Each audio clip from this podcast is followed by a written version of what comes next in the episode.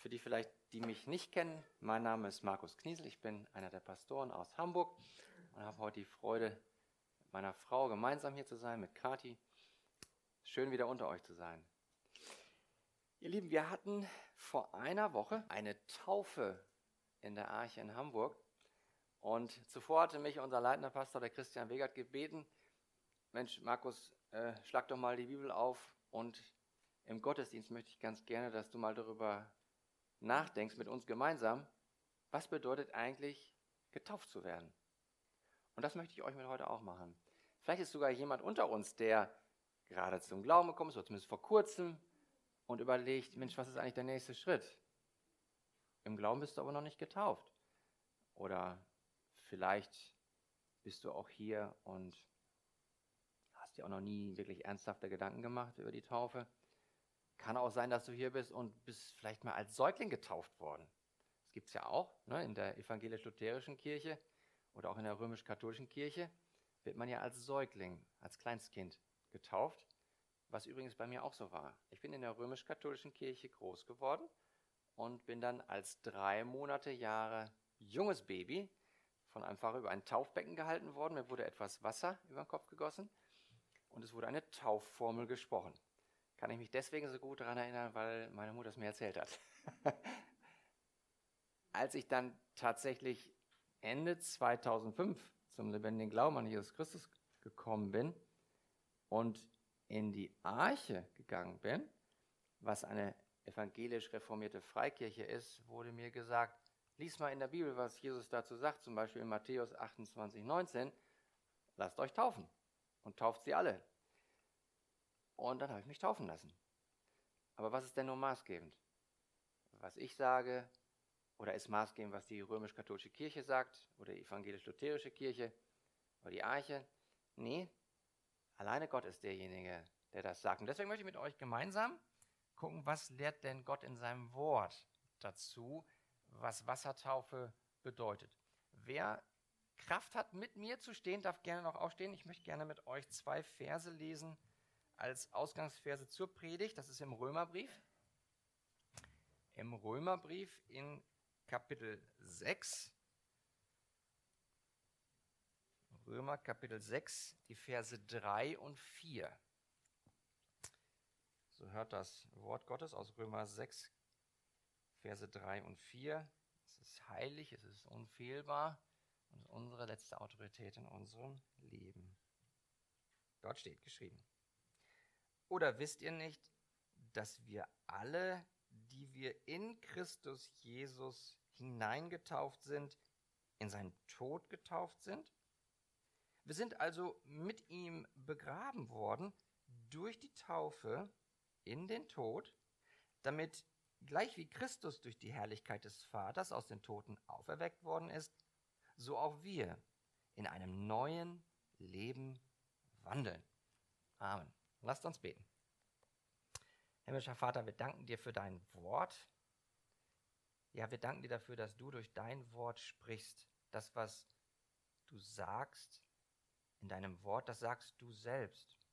Und ich bitte dich, Heiliger Geist, dass du dieses Wort in unseren Herzen zur Anwendung bringst, dass wir heute, die wir jetzt hier sind, im Saal oder die wir es vielleicht auch hören, dass wir ermutigt werden, getröstet und dort, wo erforderlich, auch ermahnt werden in Liebe und in Wahrheit.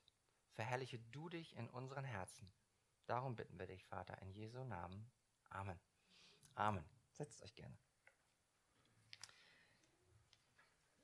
Drei Punkte möchte ich mit euch ansprechen dazu, was es wohl bedeuten könnte, im Wasser getauft zu werden. Drei Punkte. Das eine ist die Bedeutung der Glaubenstaufe. Zweiter Punkt ist die Empfänger der Glaubenstaufe. Und der dritte Punkt ist die Durchführung der Glaubenstaufe. Also Bedeutung, Empfänger, Durchführung. Schauen wir uns das der Reihe nach an, was uns das, insbesondere das Neue Testament, dazu lehrt. Also zunächst einmal die Bedeutung der Wassertaufe des Gläubigen. Hier möchte ich zunächst einmal auf eine Unterscheidung hinweisen. Wir müssen unterscheiden einerseits die symbolische Bedeutung von etwas und andererseits die geistliche Wahrheit. Also Gott gebraucht gerade auch im Neuen Testament zu dem Thema, was Wassertaufe bedeutet, einerseits ein Bild, nämlich das Wasser, die Wassertaufe, dieses Untertauchen, Auftauchen, Herabsteigen, Heraufsteigen, als ein Bild. Aber das steht für eine geistliche Wahrheit. Und ich habe mal geguckt, was Gott uns lehrt in seinem Neuen Testament. Welche Bilder gibt er uns denn da? Und da möchte ich gerne mit euch vier Bilder besprechen und die erklären sehr schön, was es eigentlich bedeutet, getauft zu werden. Das erste Bild ist Reinigung von Sünden. Reinigung von Sünden. Als Beleg dafür Apostelgeschichte Kapitel 22, Vers 16. Dort steht, und nun, was zögerst du? Hier spricht der ähm, Ananias zu dem Paulus. Ananias sagt, was zögerst du, Paulus? Steh auf und lass dich taufen und lass deine Sünden abwaschen. Also Paulus auf dem Weg nach Damaskus, Jesus Christus, der Auferstandene, erscheint ihm. Herz geht auf, Glaube, lass dich taufen. Warum? Lass deine Sünden abwaschen. Wir sehen diese Taufpraxis auch sogar für die ganze Gemeinde. Schauen an, was uns Paulus in, im Epheser Kapitel 5 sagt. Dort sagt er uns in den Versen 25 bis 27, ihr Männer, liebt eure Frauen gleich wie auch der Christus die Gemeinde geliebt hat und sich selbst für sie dahingegeben hat, damit er, also Jesus, sie, das ist die Gemeinde, damit Jesus die Gemeinde heilige, Achtung, nachdem er sie gereinigt hat durch das Wasserbad im Wort.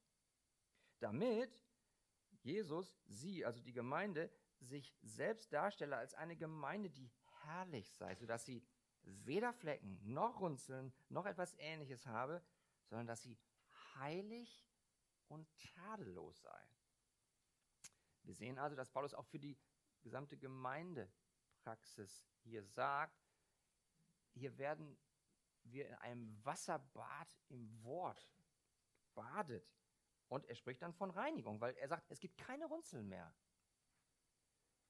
Also, das ist das Bild. Aber welche geistliche Wahrheit steckt denn jetzt hinter diesem Bild?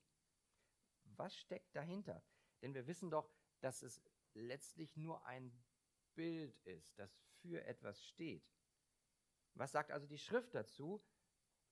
Was wir wirklich brauchen, wenn wir von unseren Sünden abgewaschen zu werden. Der Apostel Johannes sagt uns im 1. Johannes Kapitel 1, Vers 7 das folgende. Das Blut Jesu Christi reinigt uns von aller Sünde. Das ist das, was letztlich reinigt. Es ist das Blut Jesu Christi. Also wir haben zum Beispiel in Hamburg ein äh, Becken, ein Taufbecken. Das haben wir in der Archehalle drin. Ich glaube, wenn ihr hier die Taufen durchführt, dann habt ihr ein Taufbecken, was vorne irgendwo aufgebaut wird, wird Wasser eingelassen. Ähm, da stellt sich doch jetzt die Frage, wie ist es denn mit der Reinigungskraft des Wassers? Ob das nun jetzt da in Hamburg in der Arche ist oder hier im Taufbecken oder so wie bei dem Naemann im Jordan. Hat das Wasser selbst Reinigungskraft? Hat es die Kraft, von unseren Sünden abzuwaschen? Also als ich mich auf die Predigt vorbereitet habe, da fiel mir wieder ein, dass ich ja manchmal mit meinem Sohn Jonathan Fußball spiele. Bei uns im Garten ist dann so, wir haben da auch ein schönes Tor. Ich stelle mich dann da rein. Jonathan nimmt sich den Ball, positioniert sich, schießt. Ich gucke, fliege, Ball im Tor. Und Papa liegt häufig auf dem Boden, Erde am Knie, bleibt kleben, dreckig. Wenn ich jetzt tatsächlich, so wie ich bin, in ein Taufbecken springen würde, was ich natürlich nicht mache, weil ich ja immer erst frisch geduscht bin. Aber nehmen wir an, ich würde das machen. Hätte ich dann die Erwartung haben können, dass mich das von der Erde befreit? Ja, äußerlich gereinigt zu werden, das hat schon Kraft. Aber wenn ich jetzt da reinspringe und sage, ja, dann reinigt mich das auch endlich von meinen Sünden. Nein, das klappt nicht. da würde ich in meiner Erwartung völlig fehl liegen, weil es muss innerlich, geistlich an meinem Herzen passieren.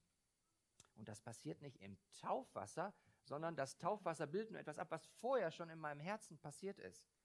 Und deswegen sagt uns der Apostel Petrus im 1. Petrus Kapitel 3, Vers 21, das Wasser rettet jetzt auch uns in einem bildlichen Sinn in der Taufe, die nicht ein Abtun der Unreinheit des Fleisches ist. Haben wir das verstanden? Er sagt ausdrücklich, das ist ein Bild, das Wasser. Es rettet das Wasser, aber, aber ihr Lieben, sagt der Apostel, in einem bildlichen Sinne. Und er sagt auch nochmal ausdrücklich, es ist nicht ein Abtun der Unreinheit des Fleisches. Mit anderen Worten, die Taufe als solche rettet nicht. Wenn du jetzt also hier bist und sagst, naja gut, ich, ich, ich glaube an Jesus Christus, getauft bin ich noch nicht, muss ich denn jetzt getauft werden? Muss ich das? Hm, zweierlei Antwort. Die erste Antwort ist, du musst nicht getauft werden, um gerettet zu werden. Du musst nicht getauft werden, um in den Himmel zu kommen. Das brauchst du nicht, weil in der Taufe selbst ist ja keine rettende Kraft. Aber auf der anderen Seite, wenn du fragst, muss ich getauft werden, dann würde ich sagen, ja, wenn wir uns darauf beziehen, dass der Jesus Christus selbst gesagt hat, wer glaubt, der lasse sich taufen. Deswegen ist es wichtig, dass wenn wir wirklich zeigen wollen, auch nach außen hin, dass wir durch das Blut Jesu Christi von unseren Sünden abgewaschen sind, ja dann wollen wir uns taufen lassen. Denn der Apostel Paulus schreibt im Römer Kapitel 3, Vers 25 die bekannten Worte, ihn, nämlich Jesus Christus, hat Gott zum Sühnopfer bestimmt, das wirksam wird durch den Glauben an sein Blut. Also es hilft nicht, dass der Naemann an die Reinigungskraft des Jordans glaubt, sondern er muss auch an die Verheißung glauben, dass das, was der Prophet ihm sagt, wahr ist. Lass dich taufen. Dann steckt aber nicht in dem Jordan die Kraft, sondern in dem Glauben. Das heißt, auch hier, wir müssen daran glauben, dass Gott uns durch das Blut seines Sohnes am Kreuz von unseren Sünden reingewaschen hat. Und wenn du das glaubst, wenn du hier bist und das glaubst, dann sei dir versichert, dann ist deine Sündenschuld für immer und ewig erloschen. Sie ist weg. Du bist reingewaschen durch Jesu Christi stellvertretenden Tod am Kreuz für dich. Ist das nicht herrlich?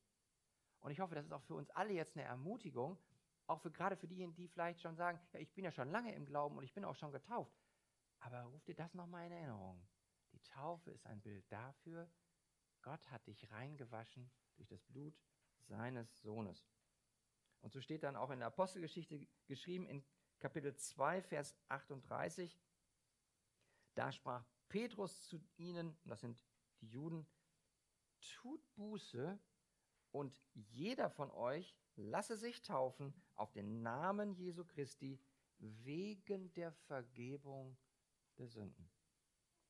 Und unser Apostel Johannes sagt dann nochmal in der Offenbarung, Kapitel 1, Vers 5, kurz und knackig, er, nämlich Jesus Christus, hat uns von unseren Sünden gewaschen durch sein Blut.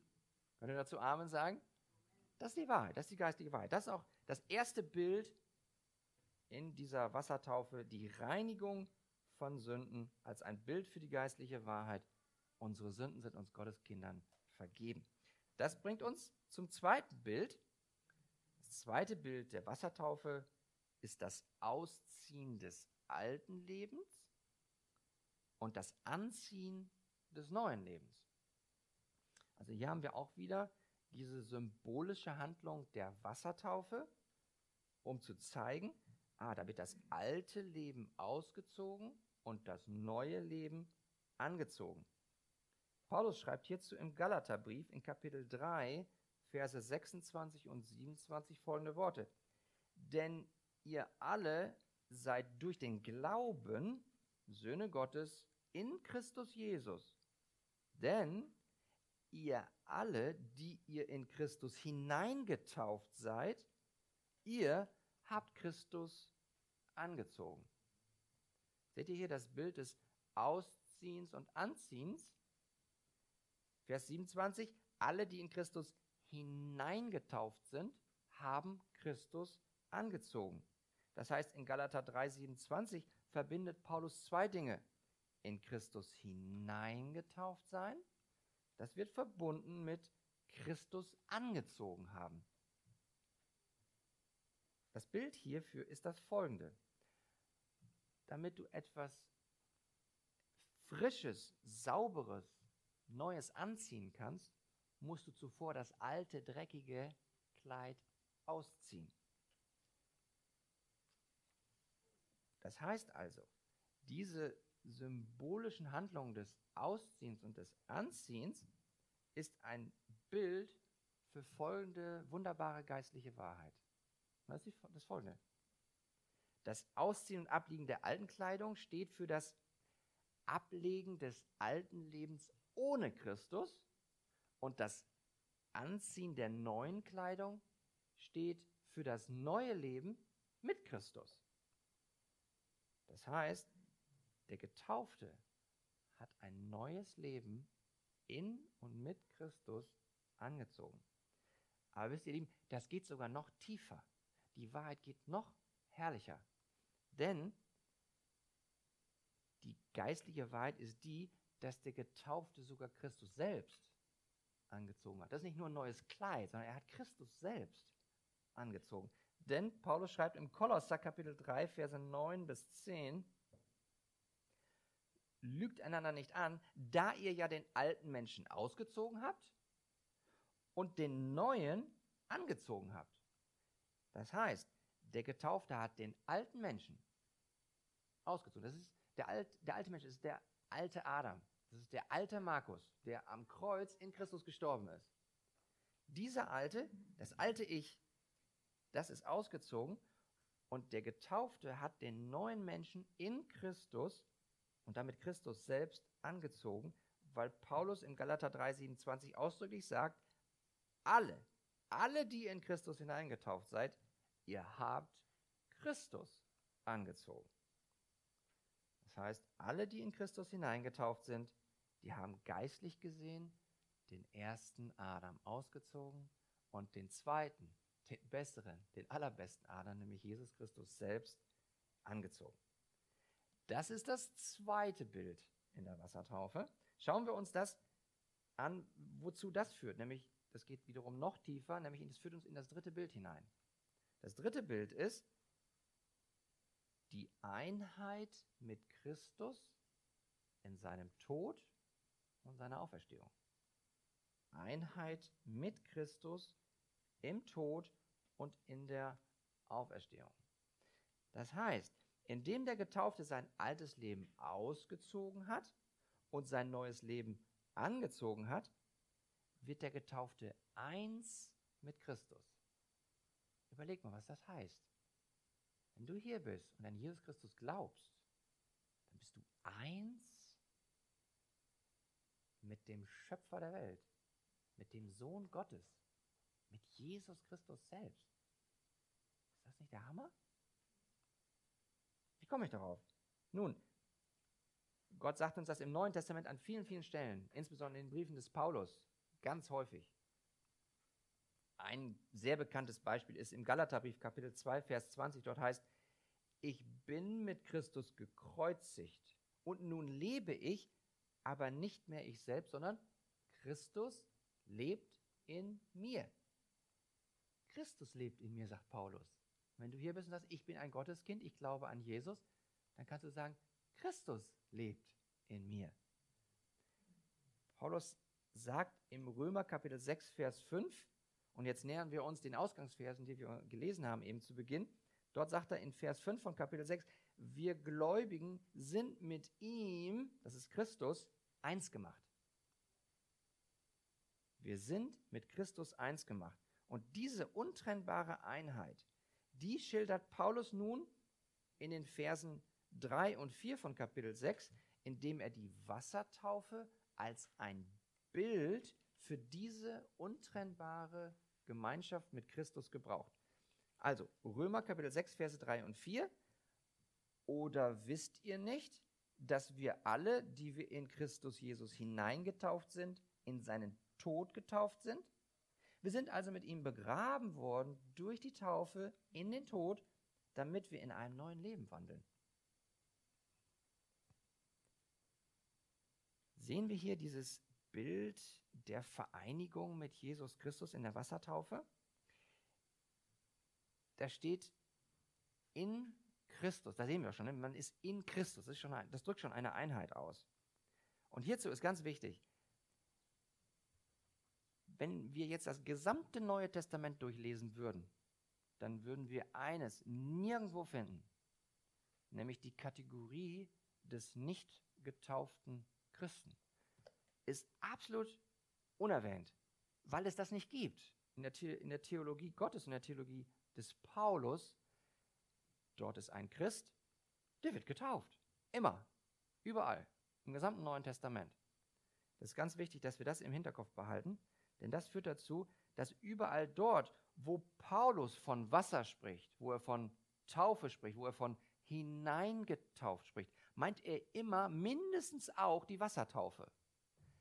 In allererster Linie meint er damit aber in dem Moment, da ist jemand wiedergeboren worden. Da ist jemand, da hat jemand Gabe des Heiligen Geistes bekommen. Er hat ein neues Herz bekommen. Das ist immer der Hintergrund dazu. Also jetzt lass uns kurz anschauen, was hier in Römer 6, Verse 3 und 4 geschieht. Das sind nämlich drei Dinge, auf die ich kurz eingehen möchte, die diese Einheit des Gotteskindes mit Christus ausmacht.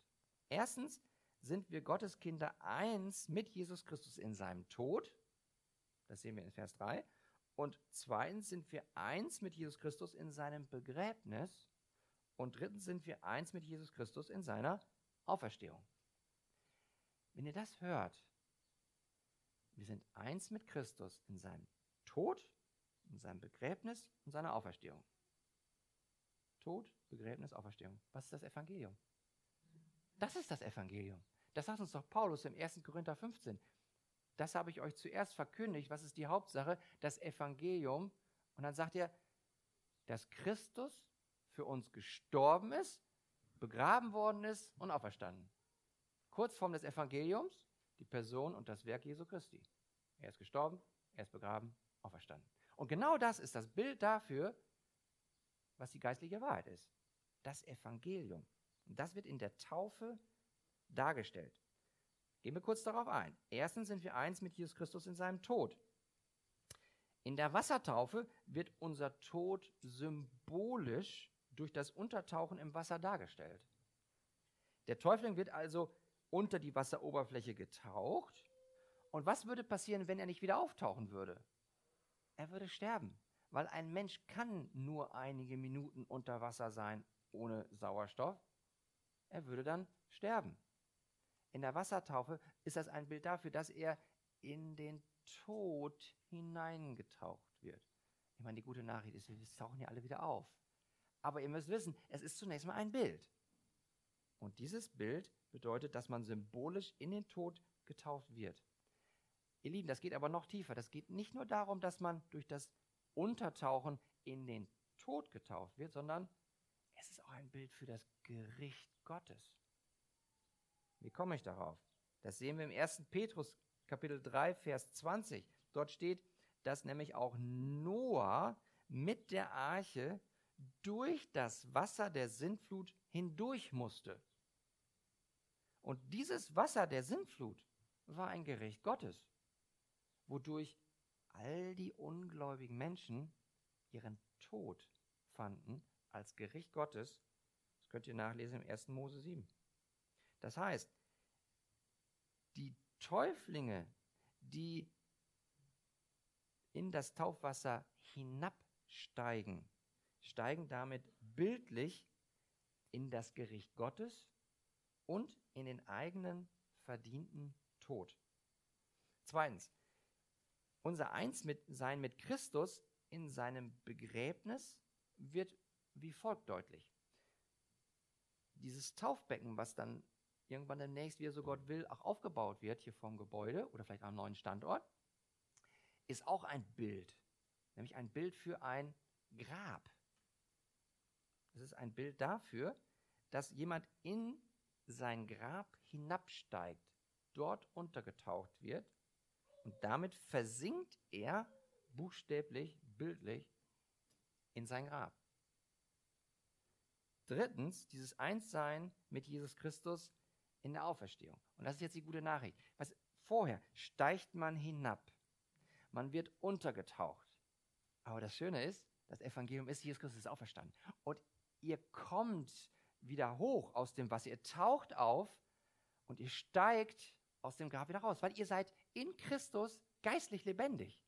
Versteht ihr? ihr? Jetzt wandeln wir in einem neuen Leben. Und deswegen darf ich euch alle ermutigen, die ihr noch, euch noch nicht habt taufen lassen, dass ihr diesen Schritt geht und dieses wunderbare Zeugnis gebt.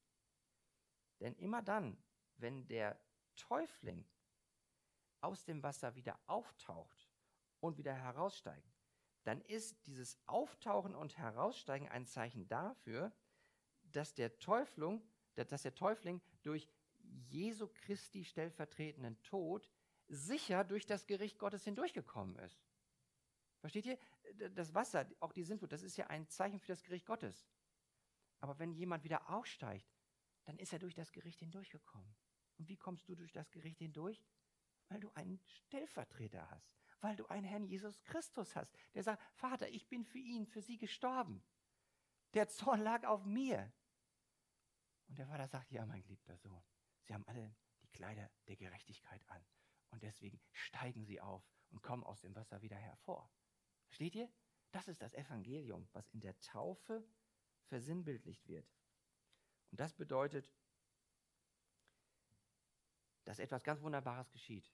Wir wandeln jetzt in einem neuen Leben. Heißt das, dass wir deswegen jetzt auf einmal perfekt heilig sind? Nein. Wenn ihr mich nur ein bisschen kennt, wisst ihr, dass ich immer noch ein Sünder bin und immer noch Sünde in mir habe. Aber ich bin ein von der Macht der Sünde befreiter Mensch. Ich bin ein Gotteskind. Und wenn du hier bist und du an Jesus Christus glaubst, dann bist du auch auf dem Weg der Heiligung. Wir werden Jesus Christus ähnlicher. Und wenn du hier bist und sagst, naja, aber ja, ich glaube, aber ich bin noch nicht getauft und aber ich bin auch noch nicht so, so heilig. Ich müsste eigentlich noch ein paar Stufen heiliger werden. Dann sage ich dir, das ist nicht der Maßstab für die Taufe. Jesus sagt, du glaubst, lass dich taufen. Und dann komm in die lokale Gemeinde, werde verbindlich Mitglied und dann jage zusammen mit allen anderen der Heiligung nach. Das ist dann das Gemeinsame. Also darf ich euch alle ermutigen, dass ihr diesen Schritt geht, weil ihr befreit seid von der Macht der Sünde. Was uns Paulus übrigens in Römer Kapitel 6, Vers 4 dann nochmal ausdrücklich sagt. Das sind die drei ersten drei Bilder. Nun zum letzten Bild. Das vierte Bild heißt Eingliederung in den Leib Christi. Diese symbolische Handlung der Wassertaufe wird üblicherweise und das lehrt uns eben das Neue Testament, zu Beginn der Glaubensreise gemacht. Das heißt, es ist wie so ein Einführungsritual. Paulus spricht davon, dass man in den Leib Christi getauft wird. Zum Beispiel im 1. Korinther Kapitel 12, Vers 13, dort steht, denn wir sind ja alle in einem Geist in einen Leib hineingetauft worden ob wir Juden sind oder Griechen, Knechte oder Freie. Und wir sind alle getränkt worden in einem Geist. Ist das nicht herrlich? Weil damit gilt das für alle Gläubigen. Ganz egal, bist du Jude oder Grieche, spielt keine Rolle. Bist du ein Knecht oder ein Freier, spielt keine Rolle. Bist du Mann oder Frau, spielt keine Rolle. Entscheidend ist dein Glaube an Christus. Und dieser Glaube führt dazu, dass du in diesen einen Leib hineingetauft wirst. Und das ist der Leib Christi. Was ist denn der Leib Christi? Der Leib Christi ist nicht die lokale örtliche Gemeinde. Das ist jetzt nicht hier diese kleine, süße Arche-Gemeinde. Das ist auch nicht die Arche-Gemeinde in Hamburg oder die Gemeinde in Laodicea wo Paulus so gesagt hat, lasst den Brief bitte auch noch dort lesen, dort, auch in der Hausgemeinde beim sowieso. Das ist nicht damit gemeint. Der Leib Christi ist die weltweite, ja sogar himmlische Gemeinde. Das ist das, wovon der Schreiber des Hebräerbriefes in Kapitel 12, Vers 23 spricht, wenn er von der himmlischen Festversammlung spricht, von der Gemeinde der Erstgeborenen. Das sind alle Gläubigen, zu allen Zeiten alle Gläubigen an Jesus Christus. Das ist die Gemeinde, in die wir hineingetauft werden.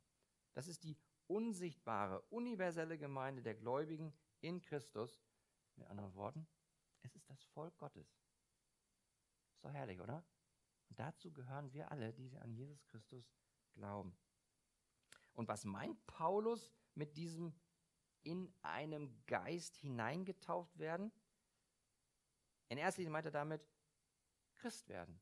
Wenn, wenn er hier sagt im 1. Korinther 12, 13, dass wir in einem Geist getauft werden, dann heißt das, wir werden Christ. Das heißt, das ist das, was uns der Herr Jesus hier auf Erden selbst gesagt hat in Johannes Kapitel 3, Verse 3 und 5. Ganz bekannte Verse, aber hört noch mal kurz zu. Wenn jemand nicht von neuem geboren wird, so kann er das Reich Gottes nicht sehen. Und wenn jemand nicht aus Wasser und Geist geboren wird, so kann er in das Reich Gottes nicht eingehen. Jesus spricht hier von Wasser und von Geist. Und was geht damit in Erfüllung? Das, was der Prophet Hesekiel in Kapitel 36, 25 bis 27 gesagt hat, nämlich, und ich will reines Wasser über euch sprengen und ihr werdet rein sein. Und ich will euch ein neues Herz geben und einen neuen Geist in euer Inneres legen. Ich will das steinerne Herz aus eurem Fleisch wegnehmen und ein fleischernes Herz geben. Und das ist das, was passiert in dem Moment, wo wir wiedergeboren werden. Der Heilige Geist zieht in unser Herz ein. Und deswegen sagt Paulus in Römer 8, 9, ihr aber seid nicht im Fleisch, sondern im Geist, wenn wirklich Gottes Geist in euch wohnt. Wer aber den Geist des Christus nicht hat, der ist nicht sein. Also, wie kannst du ganz kurz sagen, ob du ein Christ bist? Du kannst es dadurch sagen, indem du sagst, ich habe den Heiligen Geist in mir. Ich glaube an Christus, weil er mir ein neues Herz geschenkt hat.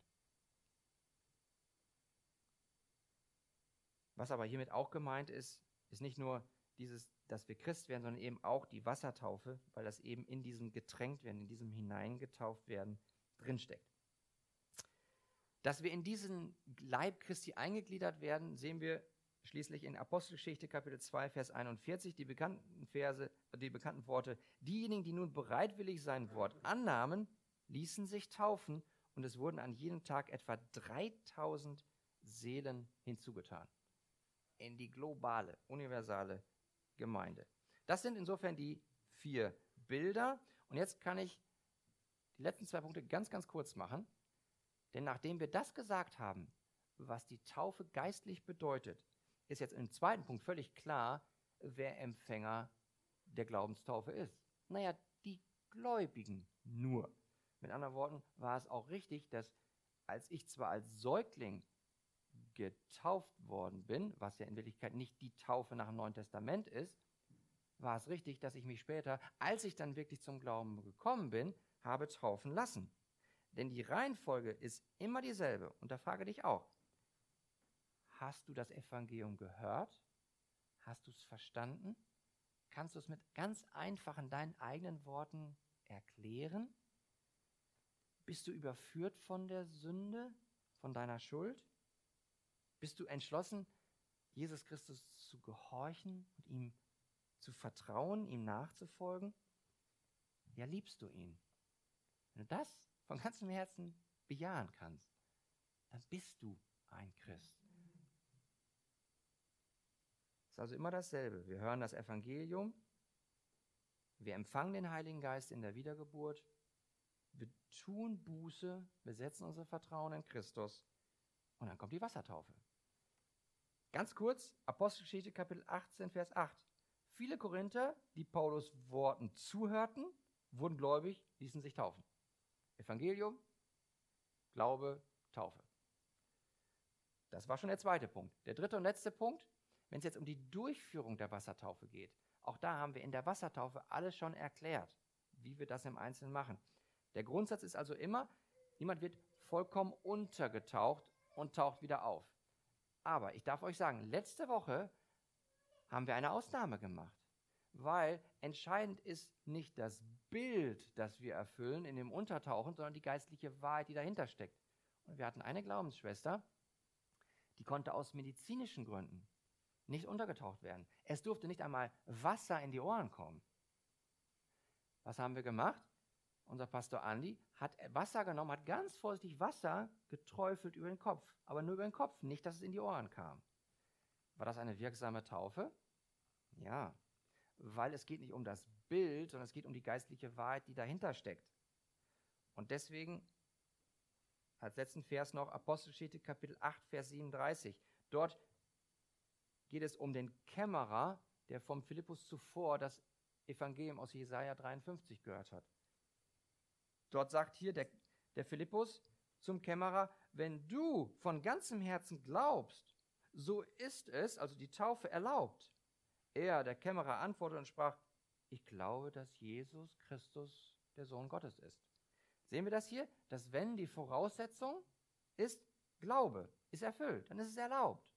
Und dann sagt der Kämmerer noch, ich glaube. Er hat ein Zeugnis gegeben. Und das ist das Entscheidende. Wenn wir von Herzen glauben und wenn du auch den Mut hast, ein Zeugnis zu geben, ganz einfache, schlichte Worte. Jesus, ich liebe dich, ich vertraue dir, ich möchte dir nachfolgen und weil du sagst, ich soll mich taufen lassen, lasse ich mich taufen. Amen. Das ist ein Glaubensbekenntnis, das ist das Entscheidende. Hab den Mut dazu, das zu tun, wenn du es noch nicht getan hast. Und für alle, die es schon getan haben, dürfen sich ermutigt fühlen dadurch, dass sie einmal neu gesehen haben, welch wunderbares Bild verwirklicht wird, wenn wir eine Taufe erleben. Die Errettung durch unseren Herrn Jesus Christus, weil wir eins sind in seinem Tod, in seinem Begräbnis und seiner Auferstehung. Amen. Lasst uns beten. Himmlischer Vater, ich danke dir. Ja, danke, dass du uns durch dein Wort geführt hast und dass du uns einmal neu verdeutlicht hast, wie herrlich das ist, dass du uns durch deinen Sohn Jesus Christus errettet hast. Du hast uns hineingetauft in Christus durch den Heiligen Geist, der jetzt in uns wohnt. Ja, wir gehören dir. Wir sind deine Kinder. Und danke, dass wir alle erste Klasse Christen sind. Da ist nicht einer, der minderwertig ist. Jeder hat den vollen Heiligen Geist. Jeder hat den vollen Christus in sich durch den geschenkten Glauben. Und dafür loben wir dich, dafür preisen wir dich in Jesu Namen. Amen. Amen.